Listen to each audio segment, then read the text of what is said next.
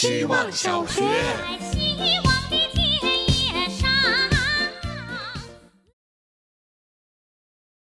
大家好，我是小王八蛋。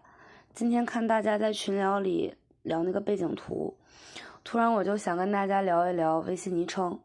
我现在的微信昵称是三万零一。之前有看过一句话：“人生在世三万天，有酒有肉小神仙。”我就比较贪心一点，希望舒服快乐的日子能够多上一天。上一个名称叫静，因为稳中有吉，静字带正。我爸爸的微信昵称叫御风者，这个是取自于我俩小时候一起看那个《神探狄仁杰》，里边有一个最大的反叛军组织叫御风者。我妈妈的昵称是暖，她自己说希望生活里的每一天都能感受到人生的美好。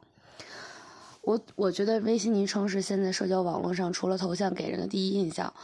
自信的人会直接用自己的名字来定义这个昵昵称，有一些人会因为想成为某种人或者拥有某一种特质来取名。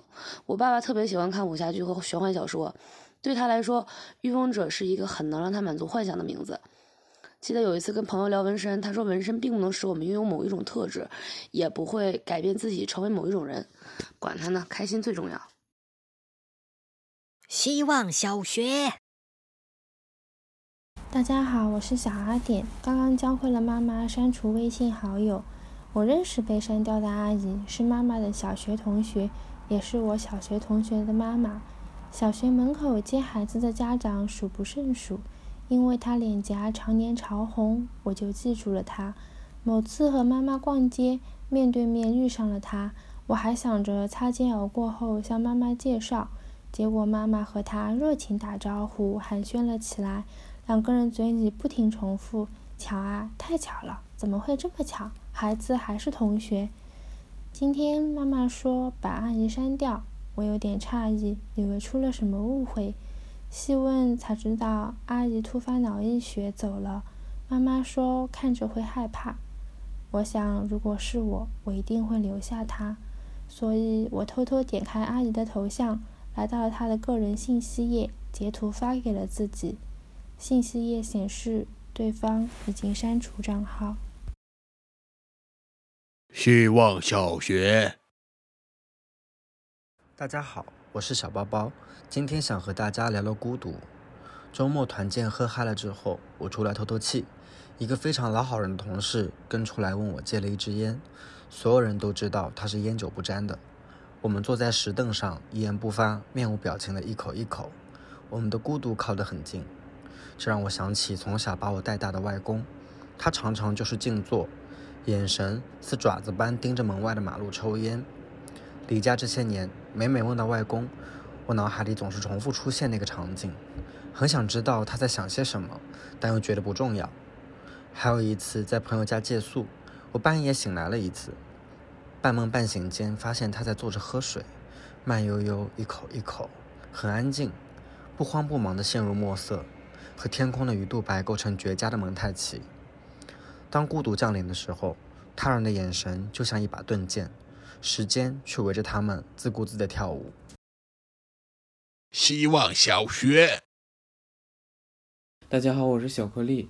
今天和吕总吃过晚饭，吕总掏出手机说：“我来导航一下，看看家在哪里。”是呀，作为一个在外漂泊的人，家到底在哪里？小时候觉得家就是家，长大了一点觉得女朋友在哪儿哪儿就是家，结果分手家就拆迁了。我问朋友家在哪儿，房租交在哪儿哪儿就是家，老家已经不像家了。我只是一个过年回去的外地人，除了一张床留给我以外，没啥我的东西。他回答：“某次跑步回来那天没有雾霾，坐在院子里感受满天的星星，对面楼里的欢声笑语吸引了我。挨家挨户灯火通明，每个屋子里都充满着人气儿，着实羡慕。这一年多搬了好几次家，不知何时自己才会有一个稳定的居所。回到上海和朋友一起住还是很开心，虽然暂时寄人篱下，但也感受到了朋友间的温暖。”我渐渐明白，只要心中保留温暖，家就在心里。希望小学，大家好，我是小草。哥斯拉比其他的物种优秀在哪？首先，它看上去不好吃，一顿吃不完。